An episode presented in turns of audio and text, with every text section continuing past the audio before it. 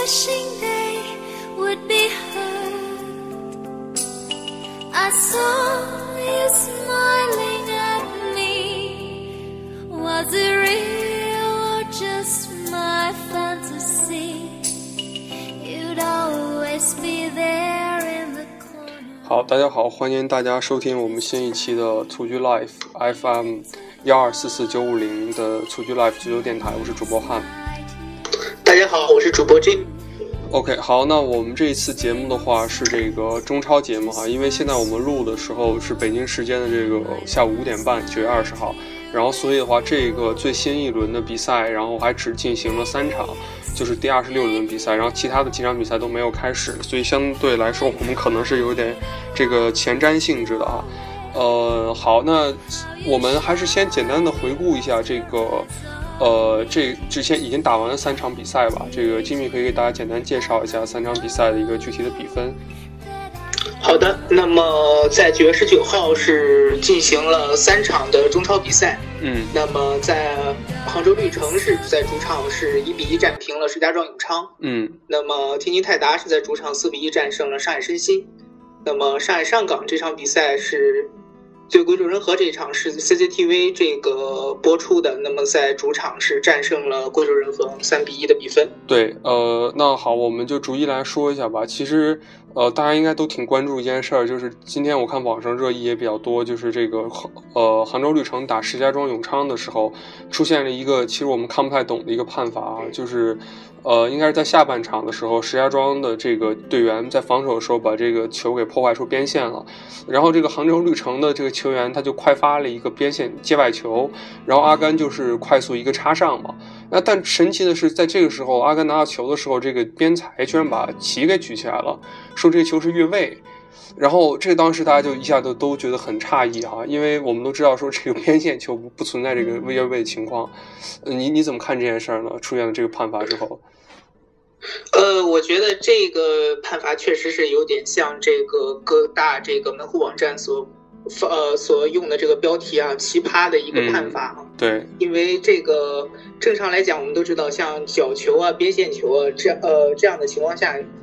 根本是不会判越位的啊，已经因为没有越位这样的情况。对，那么这个因为处罚的球员都不是在这个球场内啊，都是在球场外。嗯呃，所所以说目目前出现这个情况，我觉得还是还是挺意外的，因为像这个这本场的主裁判王金王金也是主罚了像之前的那个北京主场打上海，像呃京沪大战这么重要的比赛啊，所以，他的这个裁判组在这个目前呃这么重要的保级大战当中出现一个这样的判罚，确实是不应该啊。对，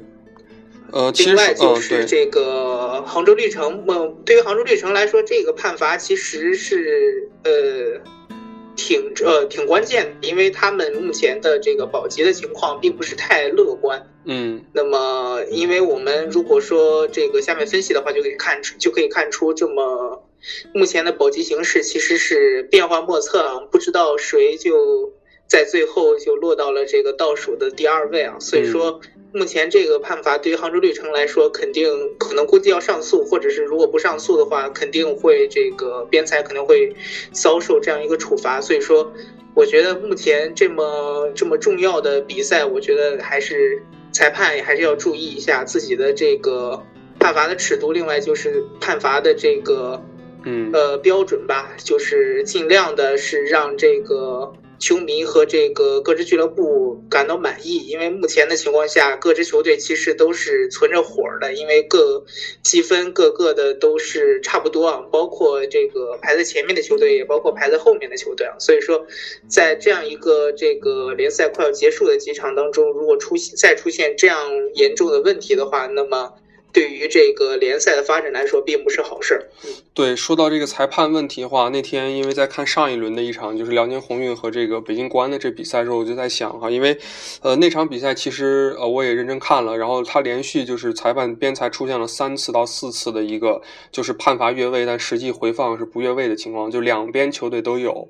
呃，就是这种误判的状况出现。其实我就在想说，这个其实一个联赛的水准，它反映在很多层面上，就有球迷的层面，有球员的层面，还有教练层面，然后还有一个很重要就是关于这个裁判的一个判罚的一个标准跟一个。呃，裁判的一个水准吧，因为确实，如果当一场比赛连续出现这种比较影响比赛走势的误判的时候，那这个水这个比赛水平就很难令人信服了。所以我觉得这个可能也是未来中超的要解决的一个很大的问题。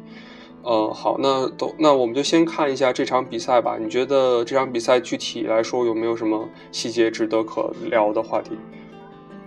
呃，我觉得这一期呃之前季前。好的，那么我们再看前面这个进行的三场比赛，都可以看出这个主场的球队都是占据着一定的优势的，包括这个场面上和这个比分上。虽然杭州绿城在主场是只是拿到了一分，比较可惜，但是，呃，比赛当中他的这个获胜的机会还是大于。石家庄永昌的，嗯，那么在另外的两场比赛当中，上海上港这场是这个比较重要，因为他们在之前二十五轮的时候是主场零比三输给了这个恒大，嗯，那么这这场这场比赛也是比较惨痛，因为他们伤了这个最重要的前锋吉安，对，那么吉安也是之前的新闻说是要伤停至少三周啊，所以说这个至少是这个打，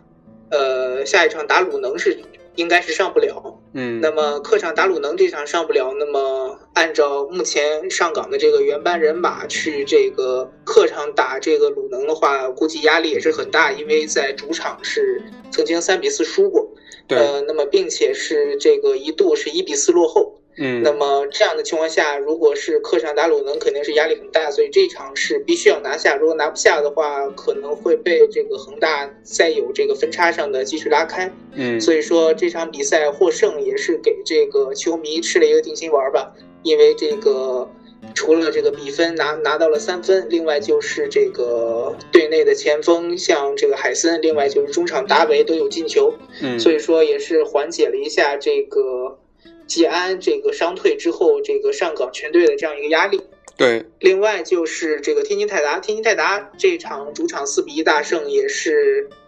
今年今年以开赛以来应该是为数不多的是比较轻松的胜利吧。嗯，也是给这个泰达权健一个这个比较这个满意的一个分数，因为目前来看泰达的这个这场如果不赢的话，他们的积分应该说是。绝对是跌到降级区的，也是跟这个贵州人和是一样的分数。那么目前来看，是泰达已经超出了人和两分，对，二十七分。现在的保级形势当中，还是占据先机的。所以说，这个等呃球队当呃球队上下，我觉得还是有这个希望去很大的希望去保级的。嗯。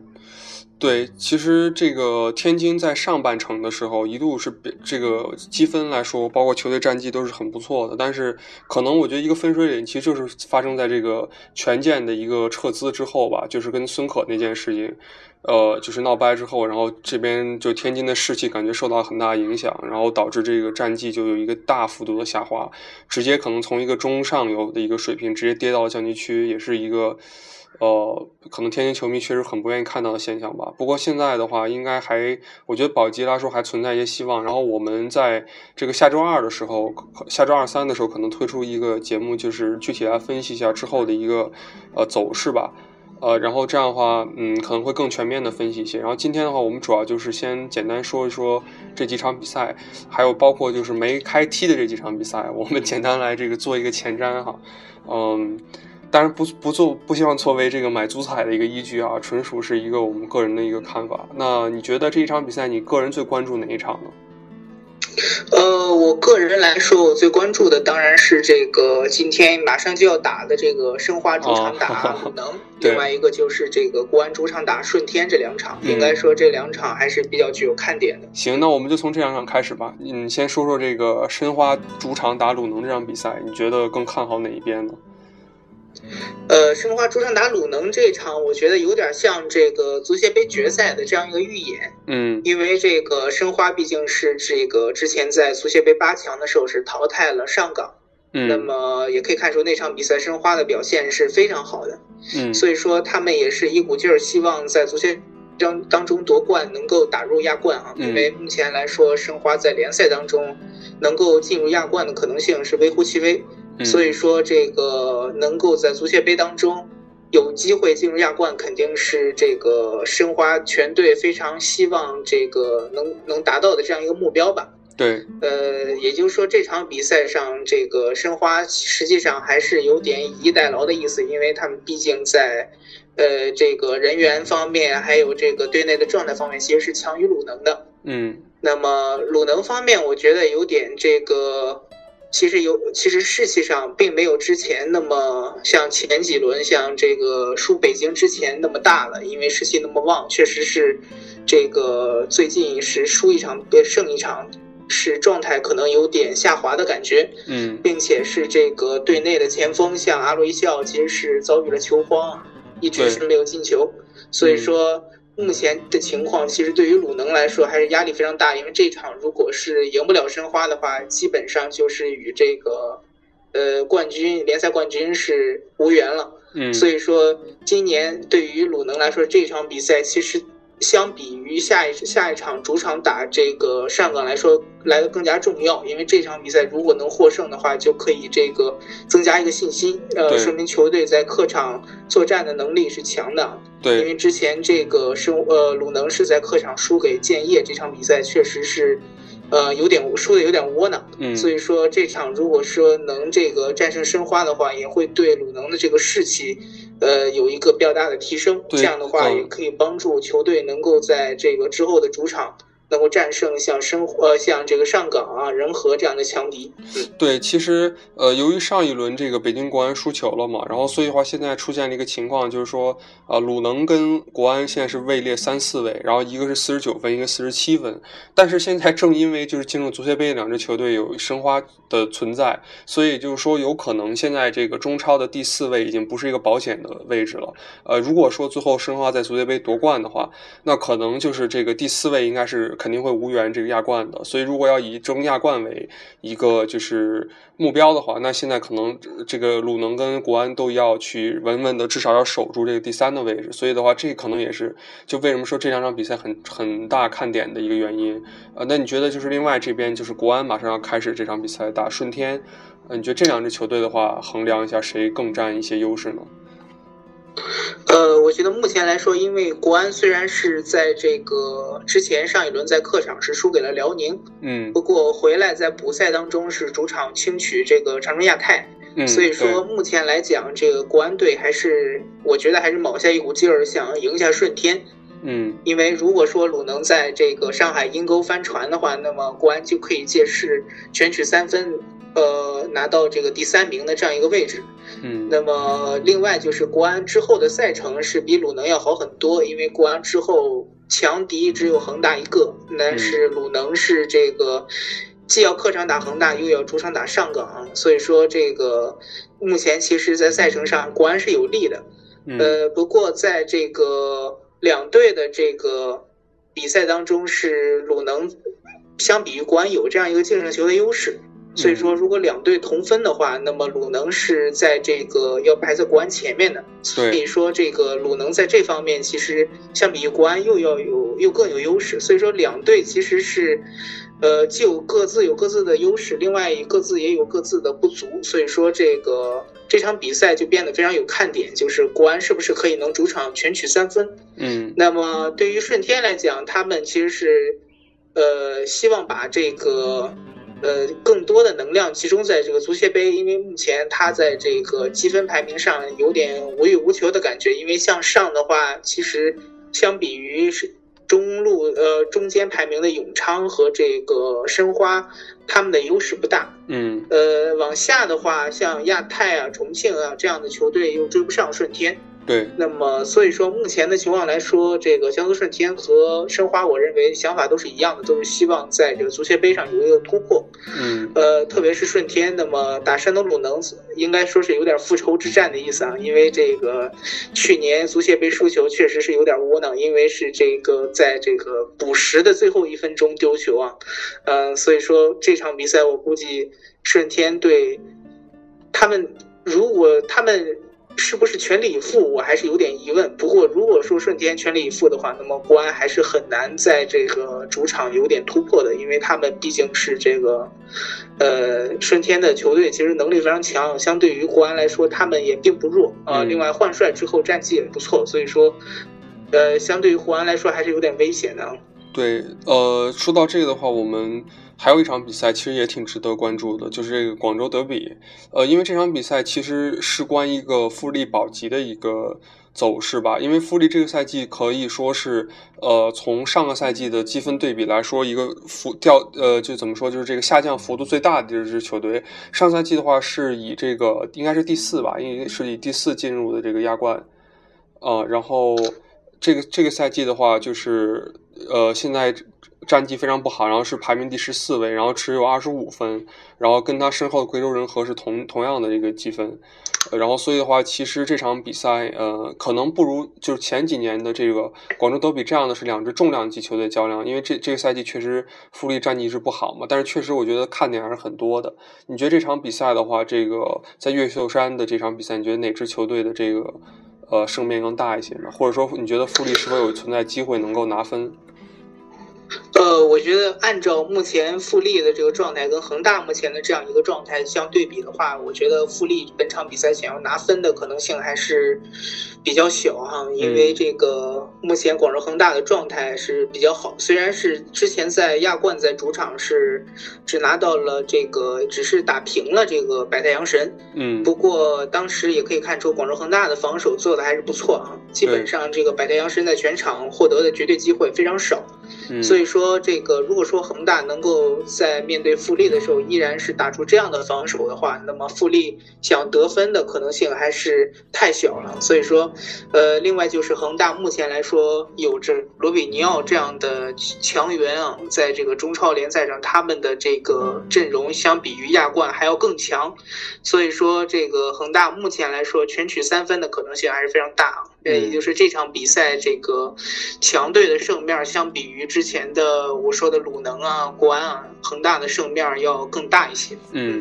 好，那我们再看最后两场哈，这个河南建业对长春亚泰这场这这场比赛，这个的话，两支球队相对因为都在积分榜中游，就像刚才 Jenny 说的那个状态，可能就是在往上追前四的这个可能性比较低，但是又不至于说会落到降级区，所以你觉得这两支球队的这个对抗会呈现一种什么样的状态呢？呃，那么目前来说，河南建业和长春亚泰这两支球队，其实在状态上，建业在之前是曾经客场是一比零战胜，呃，主场曾经是一比零战胜鲁能。嗯。那么这样的情况下，建业打主场打长春的话，赢面还是比较大。嗯。呃，长春其实还是虽然说他领先这个，呃，贵州人和还是有一定的这个。多的积分，呃，一定的积分的啊，像这个还是有五分的积分的。不过这个目前来看，其实要想掉入降级区的话，可能性也不是没有。嗯，因为目前来看，这个广州富力啊、辽宁宏运啊、天津泰达、啊贵州人和这几支球队，包括力帆啊，他们在这个呃之后的几场比赛肯定会卯足了劲儿啊。所以说，如果说长春亚泰。呃，很难在之后的几轮比赛当中拿分的话，那么降级的可能性也也是有可能的啊，也是有这样一个可能性。所以说，这场比赛上是球队应该也是有会有一定的重视，因为长春亚泰打这个之前的比赛，我们就可以看出他的这个实力还是有的。所以说，如果说球队能够集中精神打好每一场比赛，其实。呃，长春亚泰的实力不止于此啊，所以说我认为本场比赛这个打平的可能性还是很大的。嗯，对，嗯，那好，最后一场这个重庆力帆对这个辽宁宏运这场比赛，这个比赛肯定就直接影影就是会影响这个降级圈的一个排位了。呃，因为辽宁宏运现在的位置也是很危险，应该是现在是倒数第四啊，然后现在是二十六分，然后只领先这个广州富力一分的分差。然后你觉得这场比赛的话，两队会有一个什么样的对位的情况？呃，我觉得这场比赛应该说就是这一轮比较这个有看点的保级大战了啊。对。因为这个重庆力帆是积二十七分，那么辽宁宏运是积二十六分。嗯。那么两支球队其实距距距离距离这个降级区是只有两分。嗯。所以说目前这个情况下，重庆力帆队和这个辽宁宏运这场比赛。谁获胜的话，谁就离这个降级区要更远。那么这场比赛如果打平的话，其实对于了鸿运来说，呃，并不是什么好消息，因为还是跟降级区还是只差两分啊。所以说这个，呃，对于鸿运来说，其实，呃，这场比赛还是要全力争胜。那么对于力帆来说，如果说平了呢，呃，如果说。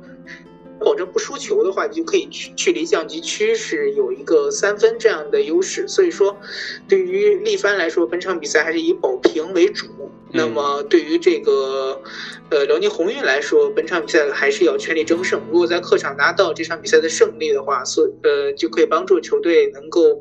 呃离降级区有四分的这样一个优势啊。所以说，目前来说，对于辽宁宏运肯定是想争胜。那么力帆，我认为还是以保平为主。那么这场比赛也是非常有看点的一场比赛。嗯，对，好的，那我们就简单把这一轮的这个乙赛的比赛和包括卫赛比赛都给大家简单做了一个总结和前瞻。呃，一会儿的话。这这个七点钟左右，七点半，七点四十五应该是，呃，然后就会每每呃各支比赛都会开打了。然后的话，我们也密切关注一下这一轮的比赛。然后在下周的时候，周中的时候，我们会推出一个呃最后四轮的一个猜想，和包括最后冠军、包括降级区的一个呃前瞻吧。好，那谢谢大家收听我们本期节目，这里是荔枝 FM 幺二四四九五零蹴鞠 Life 自由电台，我是主播汉。我是主播 Jimmy，好，那么我们下期再见。下期再见。